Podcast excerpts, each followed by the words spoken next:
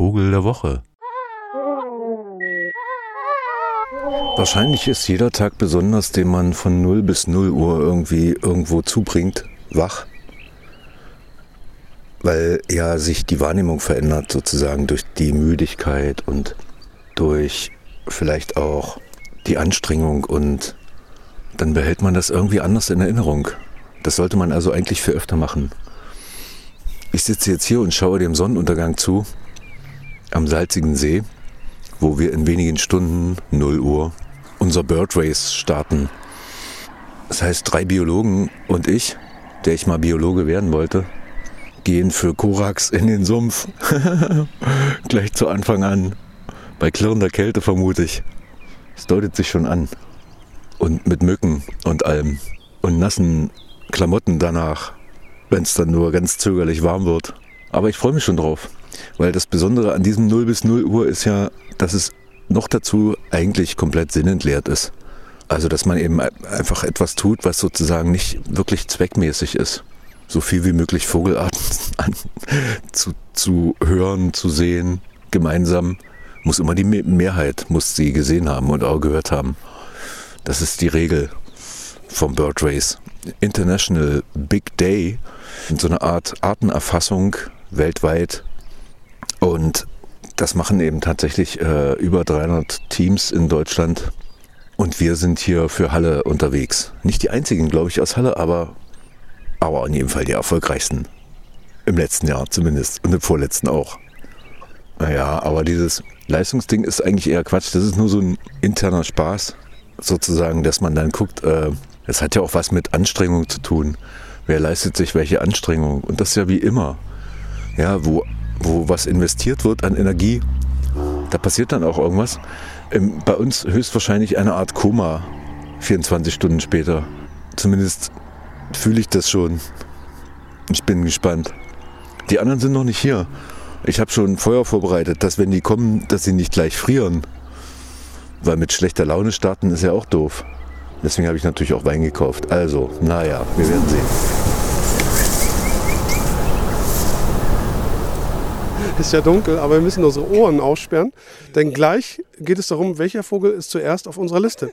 Und wahrscheinlich ist es der Rohrschwall. Oder der Frosch. Der Frosche zählt nicht. Frosche zählen wir nicht. Es sind überhaupt nichts mehr. Ist schon zwölf. Jetzt. Nachtigall. Und Rohrschwall, beide. Rohrschwall. Das sind unsere Gewinner.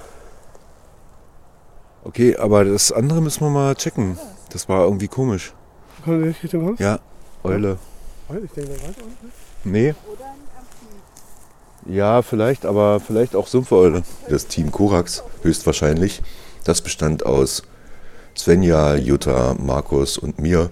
Und wir sind gestartet 0 Uhr am Salzigen See. Ja. Schöne Grüße zu Gerd nach Röppling. Also, ähm, für mich klang es wie Uhu. Mhm. Ja, Rohrdommel. Yeah!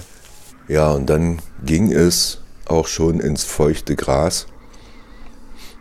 Und alles war ganz wunderbar. Es ging gleich los mit Uhu und zwei kleinen Rallen, die nächtlich seltsam durch das Schilf schallerten. Ja, und begleitet wurde dieses Nachtkonzert von einer äh, physisch stereo vorhandenen Rohrdommel, die also einmal links und einmal rechts der den salzigen quer durchquerenden Straße sang und dadurch ein ganz eigentümliches Stereofeld entstanden ist. Ja, und man ist seltsamerweise überhaupt nicht müde, obwohl ich da schon äh, ganz lange nicht geschlafen hatte. Zu diesem Zeitpunkt ist man dann irgendwie so aufgeregt, ob man da noch was hört und hier noch was hört. Und wir sind dann so gegen fünf in einen Bergwald gefahren, der also Richtung oberhalb von Eisleben sich befindet, um dort am frühen Morgen alles, was die Wälder so an Singvögeln hergeben, uns mal anzuhören und natürlich auch zu suchen, denn es geht ja darum, so viel wie möglich und so eigentümlicherweise. Das ist eine ganz schräge Wahrnehmung von Natur, wenn man die ganze Zeit über überlegt, ah ja, habe ich ja schon gesehen, haben wir ja schon gehört.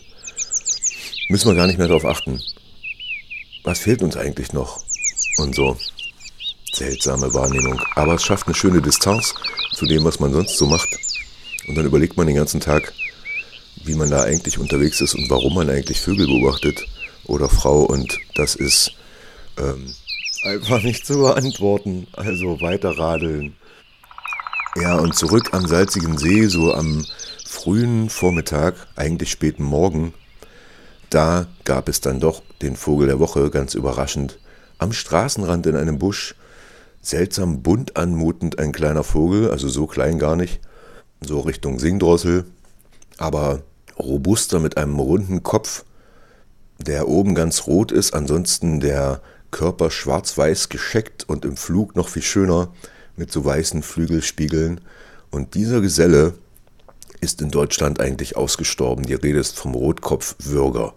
Im Mittelmeerraum recht häufig, in Spanien auch. Da ähm, ist er sehr illustrativ in der Landschaft unterwegs. Ist ein unglaublich brutaler Singvogel, denn wie die Würger alle jagen sie natürlich. Und einer, einer unseres Birdrace-Teams erzählte dann, dass er mal gesehen hat, wie ein solcher Rotkopfwürger also im Beringungsnetz gefangene Singvögel besucht hat, ihnen den Kopf aufgehackt hat und dann erstmal das Gehirn rausgeschlürft hat. Ja, den haben wir gesehen. Ansonsten nimmt er natürlich auch Insekten und ist aber wie gesagt nicht zimperlich. Äh, Fleischfresser sozusagen. So ein kleiner Singvogel, glaubt man gar nicht. Und dabei singt er auch eigentlich sehr schön, haben wir nicht gehört, aber so würde er klingen, wenn er denn hier bliebe am salzigen See.